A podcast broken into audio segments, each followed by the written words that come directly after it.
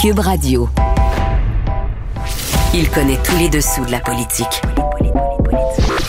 Chef du bureau d'enquête de l'Assemblée nationale. Antoine Robitaille. Là-haut sur la colline. Là-haut sur la colline. Cube Radio. Bon mercredi à tous. Aujourd'hui à l'émission, la COVID sonne-t-elle la fin de la mondialisation? Pas du tout, répond Stéphane Paquin, professeur à l'École nationale d'administration publique qui publiait récemment La mondialisation, une maladie imaginaire. Un essai dans lequel il infirme et déplore le discours de ceux qui l'exagèrent, la mondialisation, la démonisent et la fustigent comme un mouvement appauvrissant, presque létal. Mais d'abord, mais d'abord, la COVID et ses effets sur la reddition de comptes au Parlement. Antoine Robitaille. Il décortique les grands discours pour nous faire comprendre les politiques.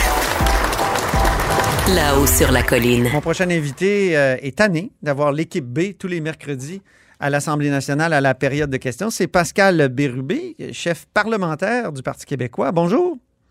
Bonjour. C'est ça, hein? c'est l'équipe B le mercredi. Là. Le premier ministre n'est jamais là. C'est l'absence du premier ministre depuis septembre 2020. C'est peut-être passé euh, inaperçu pour plusieurs parce qu'on le voit à la télévision lors des points de presse, mais là où ça devrait se passer, la reddition de comptes, à l'Assemblée nationale, ben, les gens doivent savoir que le premier ministre manque une séance sur trois, sciemment depuis septembre 2020.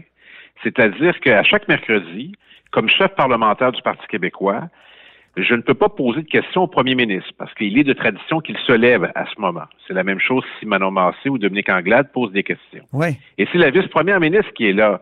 Le problème que j'ai avec ça, c'est d'abord, ça devrait être exceptionnel que le premier ministre ne soit pas là. C'est devenu maintenant une pratique. Et on ne sait pas pourquoi. D'ailleurs, il est à Québec euh, à ce moment-là. Lorsqu'on réclame qu'il soit là, il est dans son bureau. Il y a un conseil il est disponible. Il y a un conseil des ministres, mais j'ai un exemple très précis où, euh, quand Marc-André Bédard est décédé, euh, il était à son bureau, il a convoqué euh, un point de presse pour commenter le décès, à juste raison d'ailleurs, et il aurait pu venir à la période des questions. Donc, les Québécois ont, voté pour François Legault, chef de la CAQ, premier ministre du Québec, pour qu'il rende des comptes, mais c'est pas Geneviève Guilbeault de faire ça. Oui, mais en même temps, Pascal Bérubé, est-ce qu'il n'y a pas des règles sanitaires? Êtes-vous contre les règles sanitaires? Il ne faut pas, par exemple, que M. Legault soit en présence de Mme Guilbeault dans, dans la même pièce. Euh, C'est on sait que arrivé à cette plusieurs règle... reprises. Oui. C'est pourtant arrivé à plusieurs reprises depuis le début de, de la pandémie. Ce qu'il faut faire, euh, je, je crois, c'est de s'assurer que le premier ministre puisse être là trois jours par semaine euh, à l'Assemblée nationale. Pourquoi Mm. lui, à- à- lui ne serait pas là? La reddition de compte, ça, la de compte, ça passe par lui. Et nous, on s'organise. euh, je veux dire, Manon, Ma- Manon Massé est là les trois jours, Dominique Anglade aussi. Et euh, s'il faut justement que Mme Guilbeault soit là au cas où, ben, qu'elle soit au cas où à son cabinet et qu'on l'appelle en cas d'exception.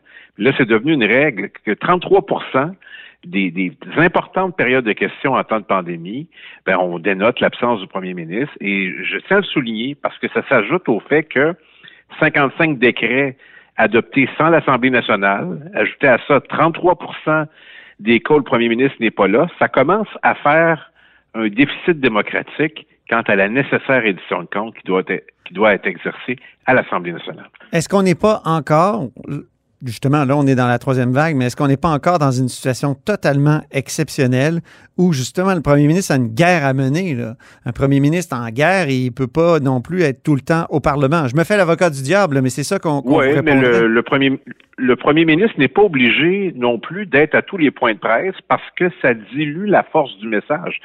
Je veux dire, il, participe à toutes sortes d'activités. Moi, je l'ai vu euh, euh, avant Noël avec le pro- avec le Père Noël, et puis euh, parler de la fée des dents, et puis participer à toutes sortes d'initiatives. Je veux dire, il, il choisit son emploi du temps. Mais la priorité d'un premier ministre, outre ses fonctions euh, liées au pouvoir exécutif, c'est d'être présent à l'Assemblée nationale, d'autant plus qu'il est physiquement là. S'il ne pouvait s'y rendre à l'Assemblée, je dirais, je comprends. Mais là, c'est devenu une règle et j'ai l'impression que personne ne l'a noté. Alors, moi, je le note. Mm, Oui. Le mercredi, il n'est pas là. Et ça change complètement le débat. Et euh, à ce moment-là, ben moi, je décide d'attendre que le premier ministre y soit. Alors, c'est pas vrai, en tout respect et en toute déférence pour la vice-première ministre, que je m'adressais à, à elle. Ce n'est pas la première ministre du Québec. Vous dites qu'il s'est retrouvé dans la même pièce que Geneviève Guilbeault à plusieurs reprises. Lesquelles? Ben, pas, il y a eu des, y a ben, il y a eu des moments où il y a eu des, des photographies qui ont été prises, puis nécessairement, ils devaient échanger ensemble. Je veux dire, je peux me tromper, mais il me semble que j'ai vu ça. Alors, sous toute réserve, c'est déjà arrivé. Vous n'êtes pas Ça pourrait être 100 vérifié. sûr, là, Pascal Bérubé. Ça, ça pourrait être vérifié, mais j'ai l'impression que c'est arrivé à quelques reprises. Mercredi, c'est un jour de Conseil des ministres. Est-ce que le Conseil des ministres se réunit, le savez-vous, euh, en, en personne, en, en présentiel, ou est-ce qu'on... Fait tout au je ne le téléphone? Je ne le sais pas. Habituellement, le gouvernement est très prompt à diffuser les photos euh, de l'activité de ses ministres. Euh, Peut-être qu'on pourrait nous expliquer comment ça fonctionne. Je ne le sais pas. Mais ce que je sais, c'est que le premier ministre devrait être là les mercredis. euh, pour des raisons évidentes. Quand le, premier ministre dit mais je suis toujours disponible pour rendre des comptes, non, pas, euh, pas, pas les mercredis. Et ça compte, là, c'est pas un caprice euh, Ouais. euh, des députés de l'opposition, là, c'est vraiment important. Et puis les journalistes ont un travail à faire, mais c'est un un autre pouvoir. Les parlementaires à l'Assemblée nationale ben, doivent pouvoir questionner le premier ministre. Je veux dire, Mais il y a toute une rotation. Quand je parle d'équipe B en introduction, c'est c'est ce que je veux dire. Là. Il y a toute une rotation. Il y a des ministres qui sont pas là quand d'autres sont là. Donc, euh, ça prendrait euh, une rotation quand même pour tout le reste du, du cabinet, de- des- je des banquettes caquistes, où il faudrait juste avoir euh, le premier ministre. J'ai votre réponse. Allez-y. ben, je, je me permettrais de suggérer, euh, à l'inverse au gouvernement, quels sont les ministres que vous n'êtes pas obligé d'emmener? Vous avez des suggestions?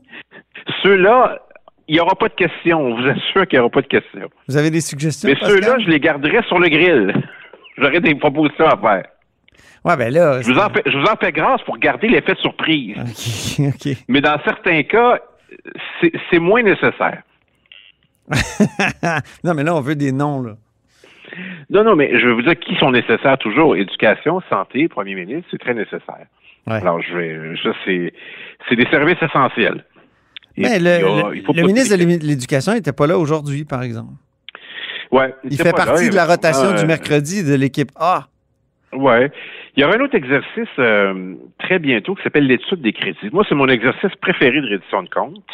Ça dure très peu de temps, mais souvent on fait des découvertes étonnantes pour ce qui est de l'attribution des ressources financières notamment. Alors, j'invite vos, euh, vos auditeurs à être attentifs parce que je pense qu'ils vont apprendre beaucoup de choses sur comment on utilise leur argent.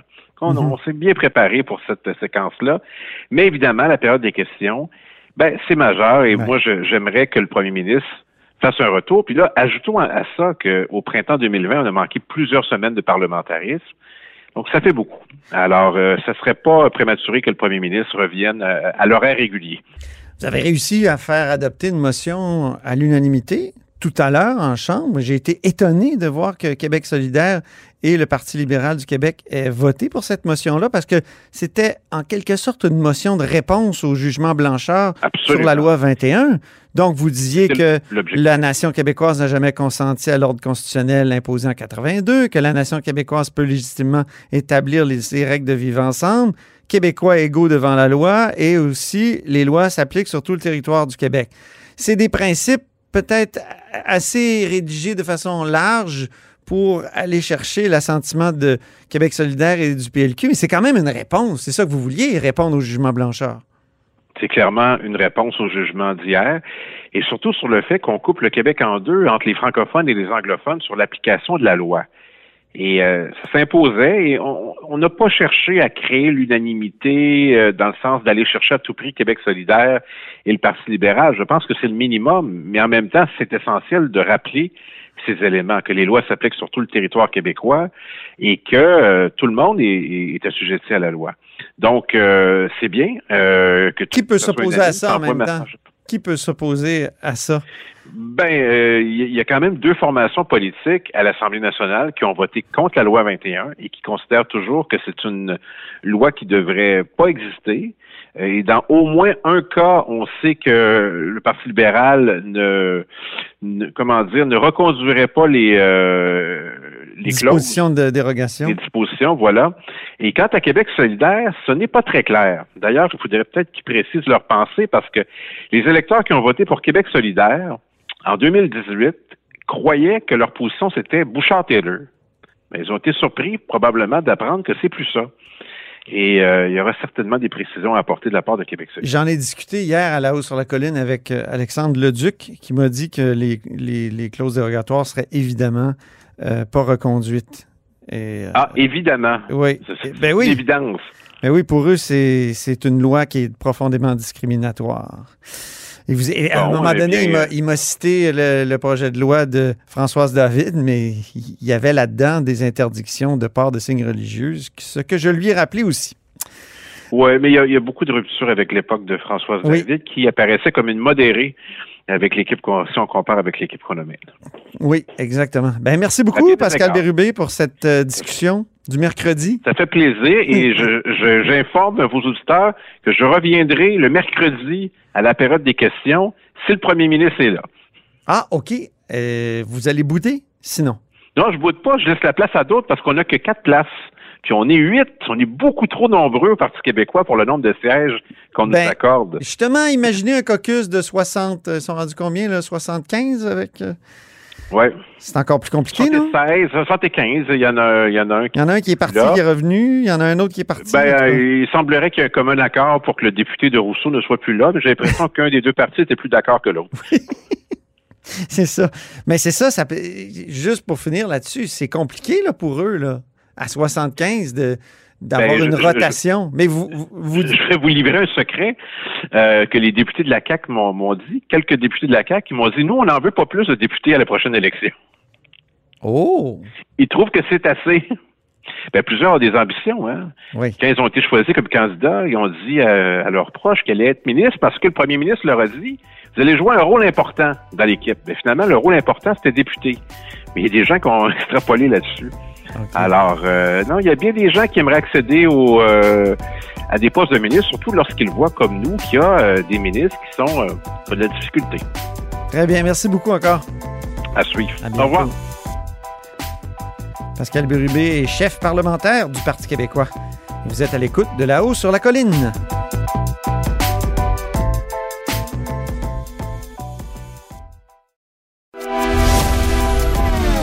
Grand philosophe, poète dans l'âme, la politique pour lui est comme un grand roman d'amour. Vous écoutez Antoine Robitaille. Là-haut sur la colline. Il y a 20 ans aujourd'hui, il faisait chaud à Québec, un soleil radieux, mais il y avait aussi une chaleur très politique. C'était le sommet des Amériques et son cortège de gaz lacrymogène à cause des grandes manifestations de l'altermondialisation. On en parle avec Stéphane Paquin de l'École nationale d'administration publique. Bonjour Stéphane. Bonjour. Vous publiez récemment l'ouvrage La mondialisation, une maladie imaginaire aux presses de l'Université de Montréal. On va en parler un peu plus tard. Mais d'abord, où étiez-vous, vous, là, il y a 20 ans? Quels sont ben, vos souvenirs de ce sommet-là? Euh... Moi, j'étais un jeune étudiant au, au doctorat. J'étais à Sciences Po Paris. Je regardais donc le, ce, ce, fameux sommet des Amériques par le, le biais des médias français. Pour, euh, pour remettre dans le contexte cette histoire-là, c'était à l'époque 34 chefs d'État de, des Amériques qui se réunissaient à Québec à l'invitation du gouvernement du Canada qui était euh, euh, dirigé par Jean Chrétien. Puis, euh, si vous, je ne sais pas si vous vous rappelez, mais à l'époque, le gouvernement du Québec était sous la direction de Bernard Landry et le gouvernement pouvait exclure le gouvernement du Québec des négociations. Oui. Donc, en réaction, le gouvernement du Québec avait mis une grosse banderole qui, qui affirmait en gros son existence, puis avait appuyé un sommet parallèle qui s'appelait le sommet des peuples. Oui. On a parlé notamment de diversité culturelle qui va devenir une réalité par le traité de l'UNESCO de 2005 sur la protection de la diversité des expressions culturelles. Et c'est aussi une des premières fois, je, pense, là, de, au Québec où on a vu euh, le Black Bloc dans des manifestations. Oui. Euh, on parle de 450 arrestations d'après les derniers chiffres, 5000 grenades lacrymogènes, euh, donc au Québec, c'était c'était c'était inédit. En fait, une manifestation de cette ampleur sur un enjeu, sur une question internationale. Donc ça, ça avait beaucoup marqué euh, beaucoup marqué les esprits. Puis quelques mois plus tard, en juillet, il y avait eu les émeutes anti-G8 de l'altermondialisation aussi, mais cette fois à Gênes. Euh, donc ça, on est toujours dans l'année 2001. Puis soudainement, évidemment, il y a eu le 11 septembre 2001, les attentats terroristes à New York et à Washington. On dirait que euh, après ça, il y a eu l'échec de l'ASLEA qui a été confirmé. On dirait qu'après après ça, le, débat s'est déplacé vraiment ailleurs et qu'on on a oublié le débat sur euh, altermondialisation puis mondialisation. On a l'impression. Oui, les attentats du 11 septembre ont beaucoup changé la, la psychologie puis les, les, questions internationales. Les priorités ont changé, notamment euh, évidemment aux États-Unis, mais, au Canada aussi. À cette époque-là, on lançait euh, au niveau mondial, à l'Organisation mondiale du commerce, le cycle de Doha pour euh, favoriser l'inclusion des pays du Sud dans le commerce mondial. Encore aujourd'hui, les, négociations de Doha sont, sont un échec. L'OMC n'a pas réussi à conclure d'accord majeur depuis le début des années 2000. C'est pour ça que plusieurs personnes pensent que l'OMC est en crise. Mais ce qui s'est produit depuis, en fait, c'est que les pays, euh, surtout les plus gros, ont tendance à préférer négocier des accords bilatéraux pour mettre de la pression sur les plus petits pays puis favoriser les concessions. Oui. Euh, L'Union européenne, par exemple, a accepté de négocier à partir de 2008, mais les discussions ont commencé un peu avant, l'accord de libre-échange entre le Canada et l'Union européenne. Euh, les États-Unis, l'Union européenne ont utilisé la taille de leur marché pour négocier des accords de commerce avec d'autres euh, groupes de pays, ce qui fait que la mondialisation ne s'est pas arrêtée euh, avec le sommet des Amériques, mais le projet de créer une zone de libre-échange des Amériques, ça, ça c'est bien, c'est bien mort. La, la, mort a été confirmée au sommet de 2005 en Argentine. Mm-hmm. Mais la les négociations commerciales ont, ont continué. Euh, en ce moment encore, euh, on se rappelle tous la renégociation de l'année avec Trump. On est encore en train de négocier, par exemple, avec les pays du Mercosur. Donc, tout ça, c'est pas arrêté, c'est juste beaucoup moins visible qu'autrefois. Donc, on n'est pas, comme euh, le disait John Saul, qui, était le, qui a été presse consort au Canada. John Saul avait publié un livre qui s'intitulait La fin de la mondialisation. Donc, c'est loin d'être la fin de la mondialisation, le début des années 2000. Non, c'est la prolifération des accords bilatéraux. C'est qu'on change de. Si je, si je peux le simplifier, à partir de 1945, on a choisi une approche multilatérale avec le GATT, puis après la création de l'OMC en 1995. Déjà, à partir des années 90, les relations bilatérales, les États choisissaient à faire des relations plutôt bilatérales pour favoriser les accords de commerce. Et là, c'est la tendance qu'on voit. La plupart des pays, comme le Canada, les États-Unis, la Grande-Bretagne, les pays d'Asie, négocient de plus en plus d'accords bilatéraux et cherchent à imposer par la taille de leur plus gros marché, je parle notamment des gros pays comme les États-Unis, euh, leurs propres normes commerciales. Ce qui fait que, il y a beaucoup d'experts de commerce qui disent on devrait plus appeler ça des accords de libre-échange parce que ce n'est pas de ça dont il s'agit. Ah oui. Ce sont des accords de commerce négociés entre des pays. Parfois, ce sont même des accords qui ajoutent des mesures protectionnistes importantes. Quand on regarde le dernier accord de commerce qui a remplacé l'ALENA avec les États-Unis et le Mexique, euh, les normes d'origine pour le, le secteur d'automobile sont beaucoup plus contraignantes qu'autrefois, ce qui fait qu'on vient dans les faits réduire le libre-échange plutôt que de l'accélérer. Ça, c'est la tendance mondiale. Le, commerce mondial multilatéral est, est très fragile euh, et la tendance est vers des relations plus bilatérales. Mm-hmm.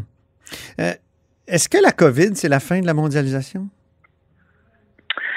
C'est très difficile à dire. Euh, ça peut, on peut le voir des deux angles. Il y en a qui disent une chance qu'on était mondialisé, une chance qu'on avait ces chaînes de valeur globales qui ont été capables de produire rapidement en temps de crise euh, cinq vaccins reconnus qui sont maintenant euh, utilisés dans de nombreux pays et qui sont efficaces contre la pandémie. Ça, ça aurait été inimaginable dans un contexte d'autrefois où on n'était pas mondialisé. Et c'est la même chose pour le matériel sanitaire. C'est sûr que au début de la crise, tout le monde a eu peur, il manquait de masques, il manquait de respirateurs, il manquait énormément de produits. Mais la mondialisation s'est ajustée. C'est-à-dire que la production, la capacité de production a été beaucoup plus euh, haussée. Ce qui fait que, oui, c'est vrai que rapatrier une partie de la production dans certains pays, raccourcir les chaînes de valeur, sécuriser les approvisionnements, ça a du sens. Mais il est inimaginable de penser qu'on peut tout produire nous-mêmes, ne mhm. serait-ce que parce qu'au Québec, par exemple, on serait obligé d'importer des matières qu'on ne produit pas ici. Et ceux qui disent, par exemple, on pourrait tout simplement créer des réserves sanitaires importantes, mais dites-vous que en mois au mois d'avril l'année dernière, on, consommait un million de masques par jour. Euh, il faut une sapristi de grosse réserve pour pouvoir arriver à réguler une crise comme celle qu'on a vécue. Donc, moi, j'ai vraiment plutôt l'impression que quand on va faire le bilan des plus et des moins, on va se rendre compte que fondamentalement, une crise comme celle-ci qui aurait duré 5 ans, 7 ans, 10 ans autrefois, a été jugulée relativement rapidement, notamment parce que le commerce mondial Grâce à, grâce à la mondialisation. bien en partie à cause de la mondialisation. Juste dans le domaine de la recherche, le fait qu'on ait on ait fait des données ouvertes en recherche, qu'on avait accès aux, ex- aux expériences d'autres chercheurs, ça a permis de, de découvrir des vaccins beaucoup plus rapidement que euh, qu'on l'aurait fait autrefois. Mhm. Parce que tout le monde déteste la mondialisation comme, comme idée euh, pure. Là. Vous l'écrivez, à droite, on tend à être réfractaire à l'immigration, on pleure le déclin de la souveraineté nationale. À gauche, on s'inquiète des effets du libre-échange et de l'automatisation sur les travailleurs et sur l'emploi. Déplore l'effondrement de l'État-providence et de la social-démocratie. Vous, tout, tout, tout votre livre, au fond, c'est pour répondre à ces attaques-là contre l'idée de mondialisation, puis à démontrer que au fond, si on regarde les données, c'est faux. Oui, c'est ça. En fait, je me, je me suis fait inspirer par un livre d'un auteur suédois qui s'appelle Hans Rosling. Le titre du livre en anglais, c'est Factfulness, et ça a été tradu- traduit en France par le même titre, là, Factfulness. Donc, le retour aux faits.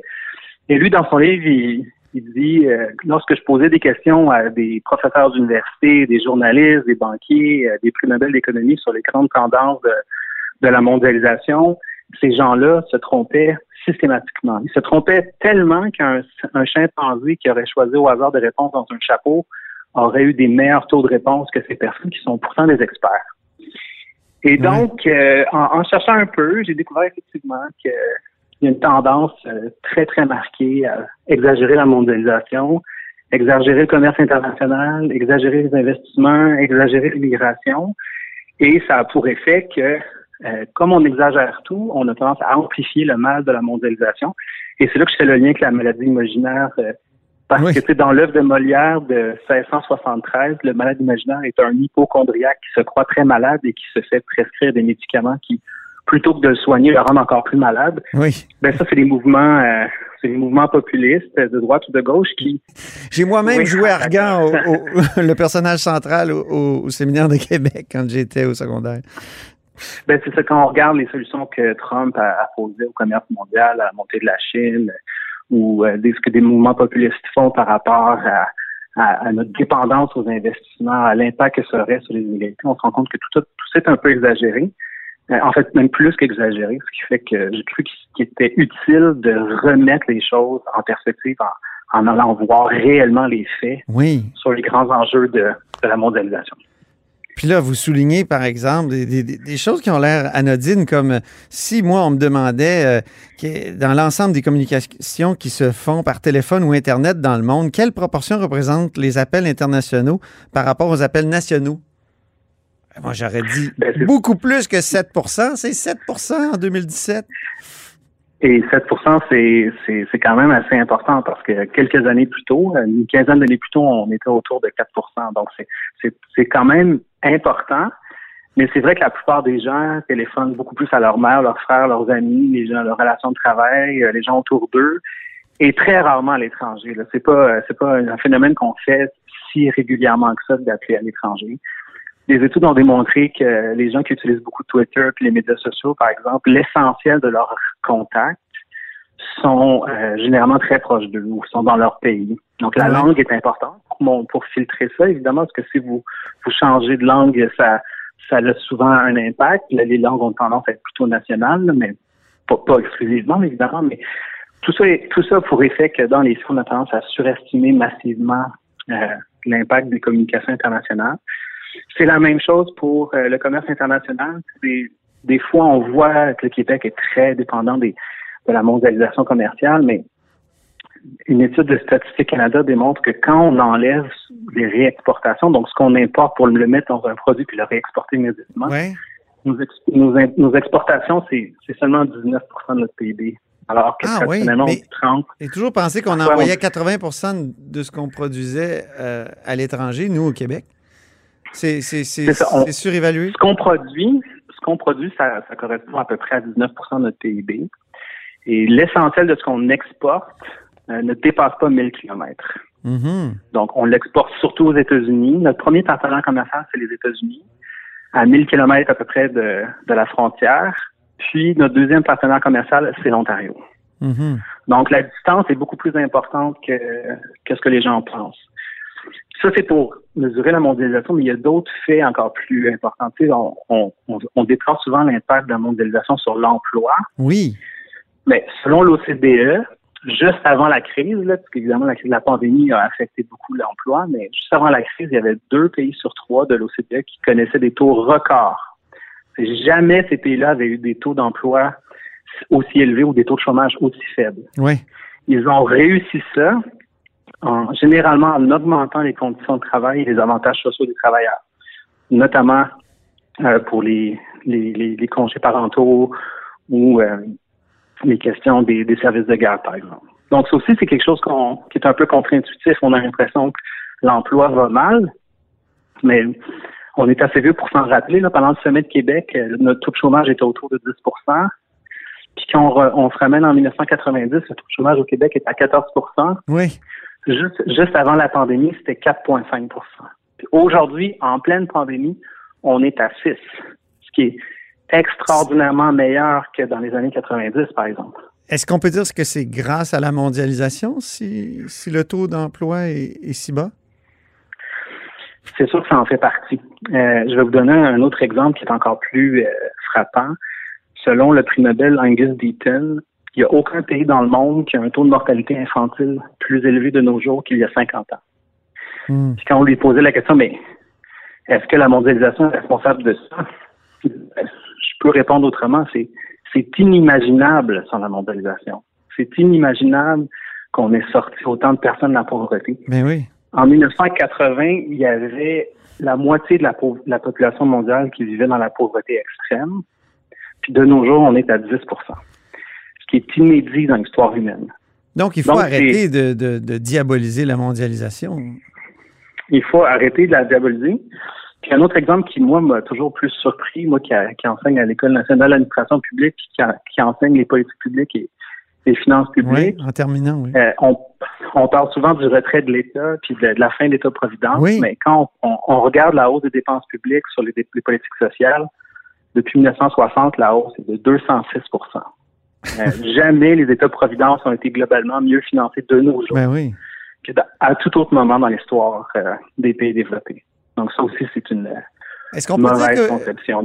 est-ce qu'on peut dire que vous êtes un optimiste ou, euh, ou, est-ce qu'il y a des gens qui disent que vous avez des lunettes roses? Ben, je, je, je vous reproche ça? optimiste. Je- pense que globalement, les choses vont beaucoup mieux que les gens le croient. Puis je pourrais finir avec un dicton américain qui dit que rien n'explique mieux le bon vieux temps qu'une mauvaise mémoire. Oui, c'est ça, c'est votre première phrase, je pense, dans, dans le livre. ouais, c'est ça. Merci beaucoup. Ben, merci à vous. Merci Stéphane Paquin, qui est euh, professeur à l'École nationale d'administration publique, qui est aussi directeur du groupe d'études et de recherche sur l'international et le Québec et directeur scientifique du Centre d'études sur l'intégration et la mondialisation.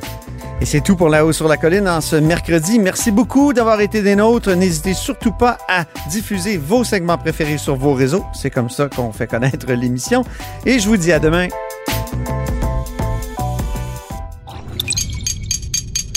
Cube Radio.